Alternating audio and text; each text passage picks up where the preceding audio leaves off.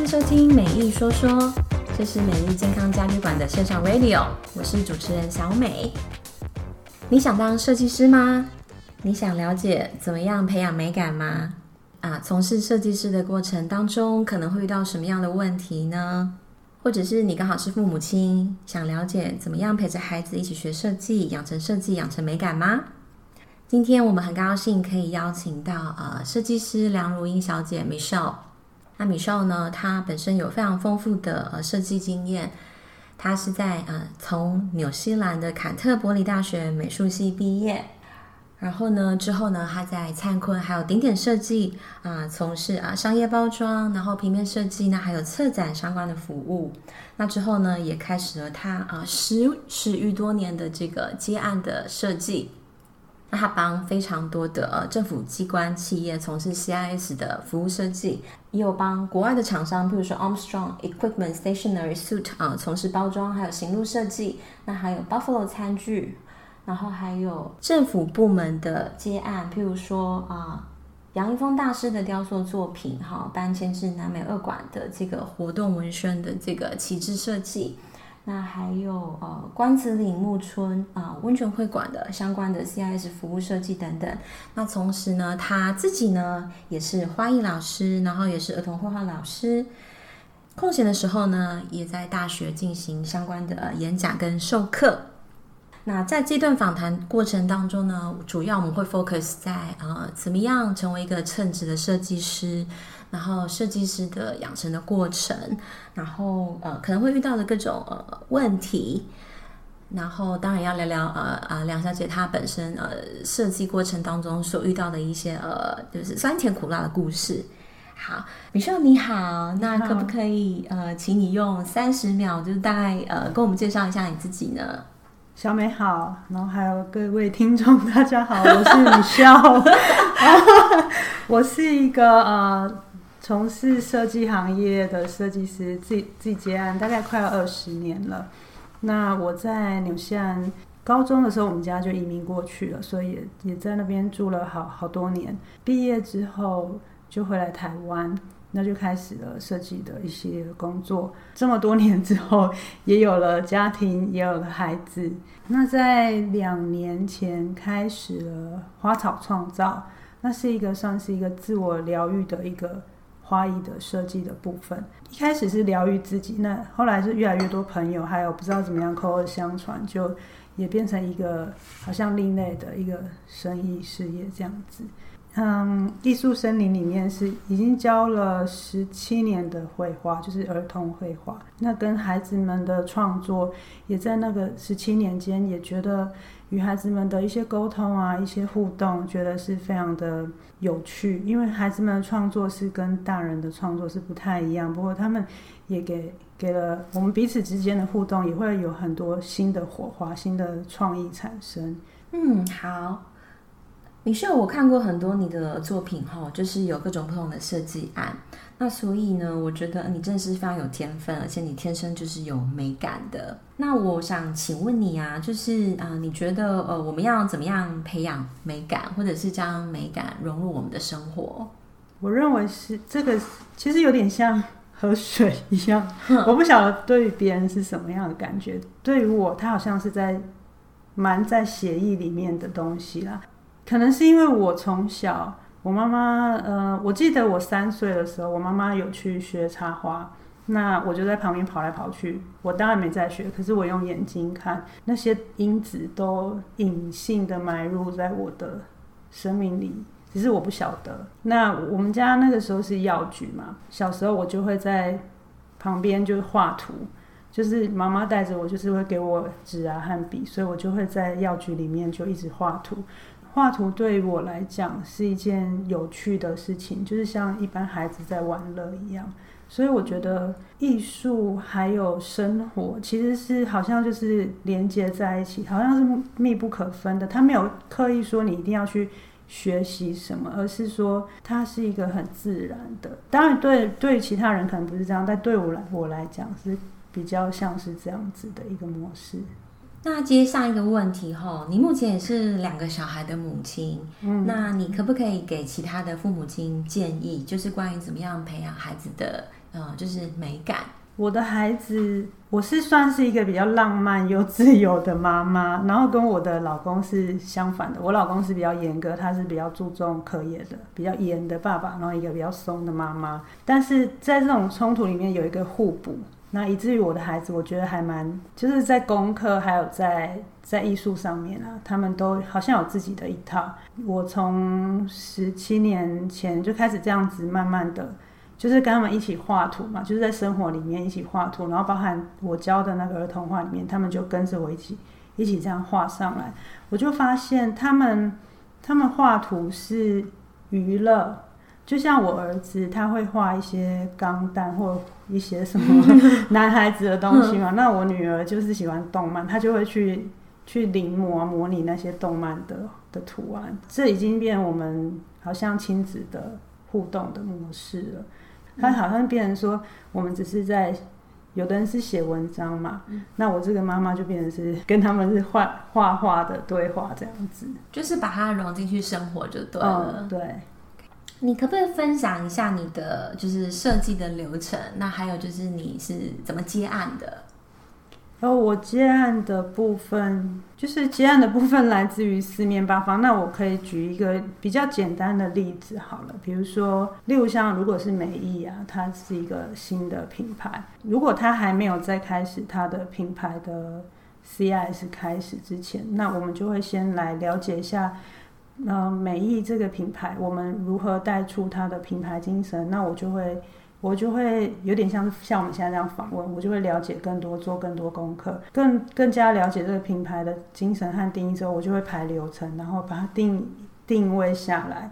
比如说它它是居家的或科技或什么样，那我就会去把它分类，分类之后，然后再从那个句子里面，它本来是文字，那我就会慢慢的把它导入如何成为视觉的图案的。如果是比如说居家还有科技，我就会去不只是搜寻一些图片嘛，就是因为它会刺激我们的思考。我会先去收集一些足够的资讯，当然不是海量，就是足够的够用的就行了。然后我再去去分析，然后再去结合那个真正就是这一个品牌需要的含义。然后再一直往下的步骤，这步骤就是会有一个 SOP。其实设计是蛮有一个固定的流程的。那你觉得，就是你跟其他设计师不一样的地方是在哪里？啊，你的客户为什么要找你设计呢？我觉得我是一个还蛮会倾听的设计师，我会让我的客户说多一点，然后我听多一点，因为。我听多一点，我就能够更加理解他的需求，同理他的想要的部分。那你一旦知道客户想要的部分，你就能够比较容易的去诠释到他真正要的那个画面，他要的那个品牌的精神。就是听的部分有没有听对，有没有听懂很重要，比你盲目的去画了千百万张图还还要更重要。因为你一旦那个重点抓错了。那个精神就不对了。目前参与过的设计案啊，你可不可以提出大概呃两个好了，是你个人印象最深刻的？就是那 Armstrong 在美国的那一年，因为我老公他出差，他在他在 Kansas 的 State 那边教书。我跟着我们全家就跟着去嘛，但是我我应该是不能够在那边接案，我不能够在那边工作，但是网路的可以，所以我就参加了一个网路的，很像我们现在五一八的那个进进稿的案子。很幸运的那个 Armstrong 公司那个他们就喜欢我的作品，所以就这一系列的作品都是在线上。用打字的，就是用打字的沟通，然后就是他们要的画面的呈现也都是用 email，然后这样子传来传去，然后最后的成果我们也彼此都还觉得还蛮满意的。那第二，那请问一下，Armstrong 它是大概是什么样的品牌？那它的内容或是产品是什么？它是一个比较粗犷的行业，它就是像那种怪手这样子，其实。我那时候接到这样的案子，我也觉得挺有趣的，因为一般的人看到我的样子，会觉得，哎，我好像比较细腻，然后会做一些比较女性化的设计。可是它是算是阳刚，比较阳刚型的，比较工业。然后我画出来那个图也很，如果不讲你光看那个画面也会以为是男生设计的，这就是设计师的能力。设计师就是呃，我会觉得这是一个专业的部分。你不不只要就是呈现你自己的那个，它不是里面全部都是你自己，而是说这个产业需要什么，然后我们就去把它达到那个产业需要的部分。嗯哼，那还有其他的？印象深刻的案子吗？哦，美术馆这个也蛮有趣的。其实这是我们在一个设计师的算是联盟，我们在做设计跑百米的时候，然后那个我们都会有群组嘛。那群主就说：“哎，美术馆最近有一个急案，然后要用很短的时间里面完成，然后就好像没有人要接，完全都没有人要接。然后我就觉得，哎，好像挺有趣的，不然我去试试看好了。”是台南美术馆，台南美术馆，台南美术馆。然后我我也没有认识任何的人脉，里面人全部都不认识。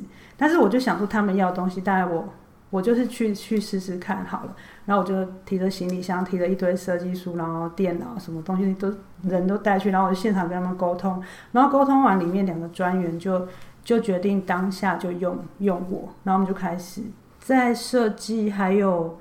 还有沟通的部分，这因为里面的人啊，我全部都不认识，也算是一个急案，所以那一个真的是在短短两个 两个礼拜里面很很花时间，很烧脑，然后有甚至我们都到一两点还在电话沟通，就是真的很花时间。我们把把两两个礼拜当做一两个月在用了，然后包含印刷厂，印刷厂其实也太急了，本来不都不接，我就打了很多很多不同。的印刷厂去去跟他们拜托，然后终于有一家愿意帮我们印，也真的蛮感谢的，就是那个案子有顺利的完成。嗯，我想请问一下哈，就是从大概什么时候开始，你确定你是真的非常喜欢设计师这个工作？然后设计呢，是对你的影响是什么？我我很确定的时候，就是我很确定的时候，是我小时候，我很小的时候就很确定，因为我有一个姑姑是室内设计师，然后那时候我们家就是，我记得是国小的时候，我们家请我那一位姑姑，就是她装潢我的房间嘛，然后我就觉得这个工作好好梦幻，嗯，然后我就是就那个时候我就说我以后长大我也要当设计师，小时候的我是以为我会成为。像我姑姑那样的设计师，可是后来我是跟他成为不太一样的，就是在专业领域不一样的。就是我是做平面包装策展，然后他是他就纯粹做室内设计这样。那设计对你就是影响是什么呢？应该是眼光，我看东西、挑东西的眼光。就是我有很多朋友，我会变成他们的好像一些。他们如果有选择性的障碍，或者是不知道怎么挑东西，他们就会打电话问我，他们就会觉得相信我的眼光和专业，我觉得还蛮另类的，还蛮特别的。你遇过最大的挫折是什么呢？那这个你有从这个挫折当中，你觉得有得到什么东西吗？我觉得挫折是我有一阵子会。狂接很多设计案，这就关系到时间管理的问题嘛。嗯嗯。那时候我有小 baby 嘛，然后有案子要接，然后。也有家庭要照顾，可是那个时候还比较年轻，可能体力比较好，所以就会就觉得没关系，接很多案子。可是我后来就觉得，这其实是有牺牲掉的，因为会牺牲掉你跟跟家人的一些互动的关系，因为你会大大量时间在画图，而且也会牺牲睡眠时间。那个时候我就会画，有时候画到早上，可是早上又要起来，就是休息时间不够。那我就会觉得，以现在的我，我就会有取舍。我就会把那个次序还有时间顺序拉得很很确定，就是不要不要全部是一个，不要接太多，也不要太混乱。嗯，那如果说是像大学毕业生哈，然后他们对未来有很多的抱负，很多的期待，那他们想要成为设计师，就是社会新鲜人，那你会给他们什么样的建议吗？大学毕业的孩子应该就是二十几岁，那年轻的。孩子，我会建议他们多尝试、多听、多看，你的第一份工作不一定是你未来的永远的工作，但是可以去看看不同的领域、不同的世界跟不一样的人接触。当你多听、多看、多去吸收一些别人的，不管是专长或者是不管是沟通啊，你会在里面学习到很多是在校园里面学不到的东西。觉得是一个人际关系的养成和培养也蛮重要的。过去接过的案件啊，有没有什么客户的反应是让你觉得非常特别的呢？比如说，就是有个客户非常非常机车，但是但是你最后还是很高兴跟他合作出来的内容。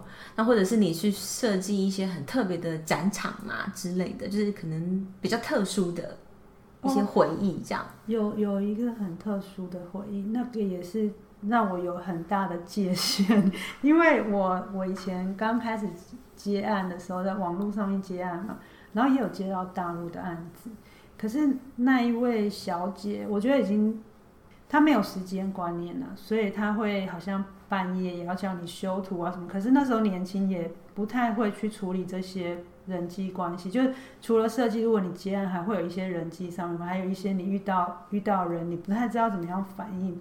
然后那个时候我就真的乖乖的，他要改什么就改什么。可是那个也也给我给了一个经验，从此之后我就会定了很多保护自己的规则，然后包含时间一定是要在哪个时候完成或者什么，然后不可以说半夜也来打电话骚扰你，你一定要你一定要改，因为他那个人是改了之后又会回到原点。嗯，那我就觉得。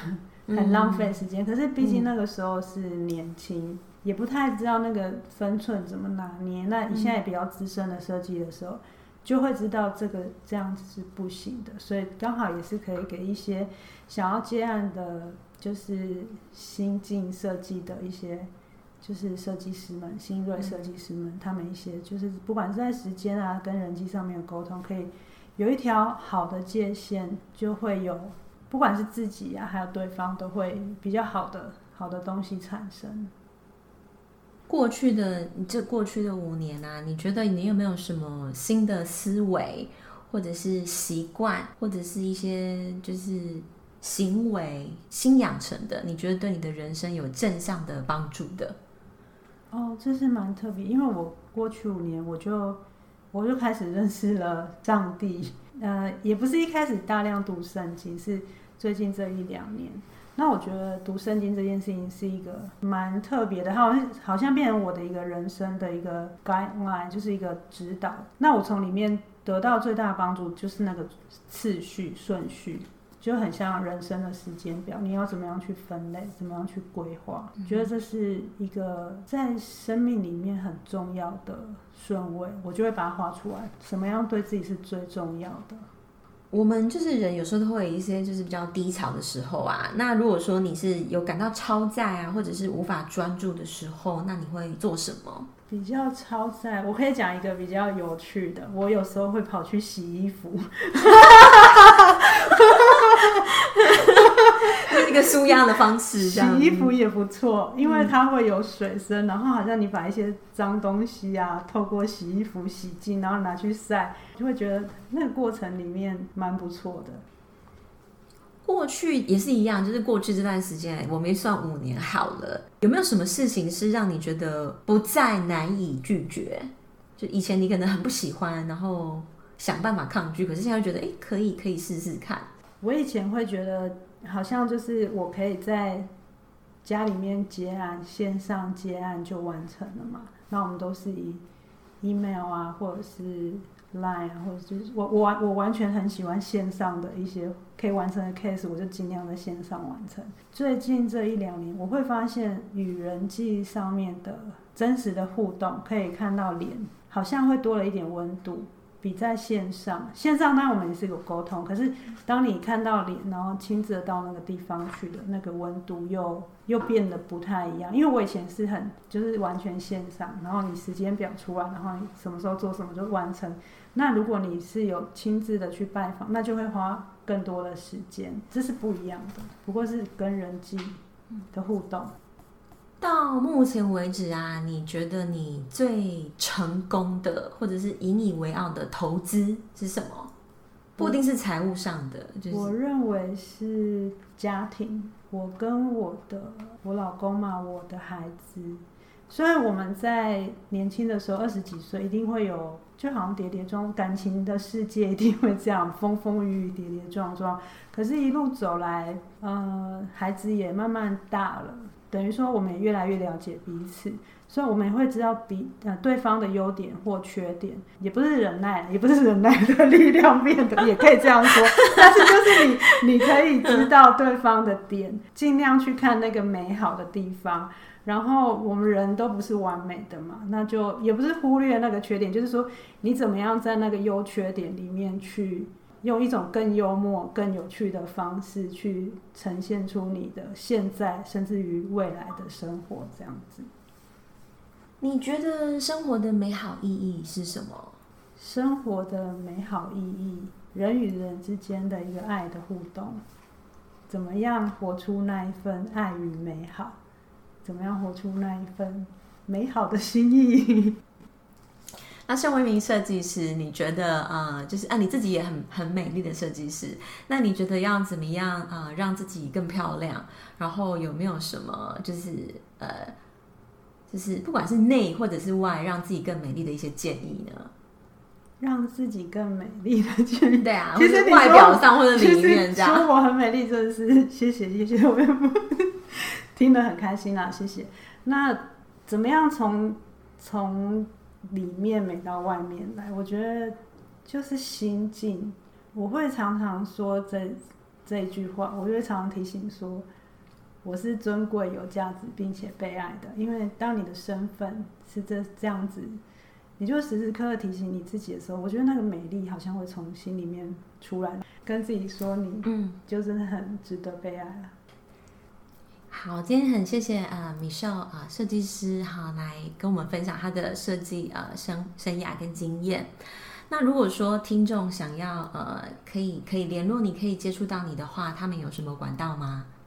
呃，他可以 FB 找花草创造，或者是 OK 找我的 Line 也可以。好，所以就是 F 那个 Facebook 打花草创造，创造花草创造四个字就可以找到你的粉丝页。是的。好，谢谢，谢谢。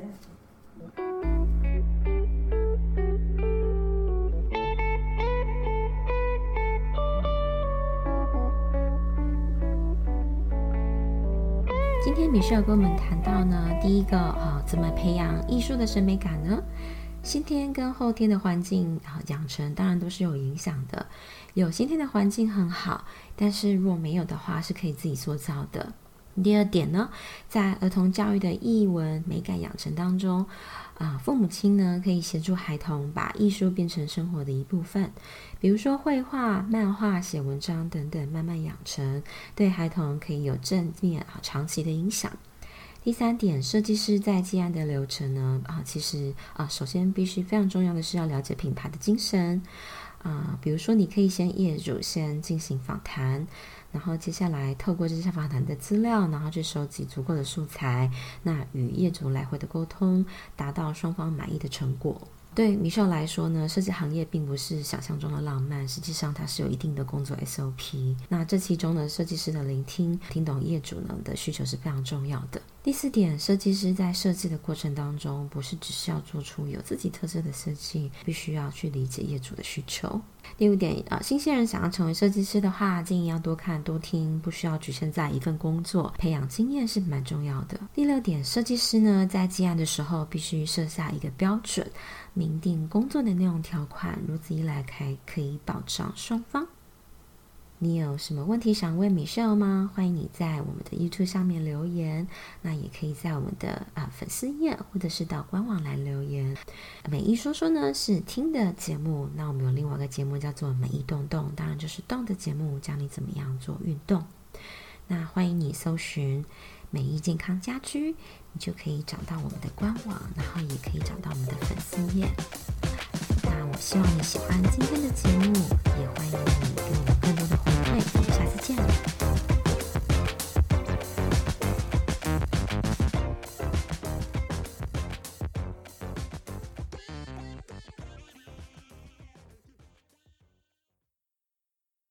包装不要讲包装是呃呃 自己卡住就可以剪掉。再一次。 아쉽습 니.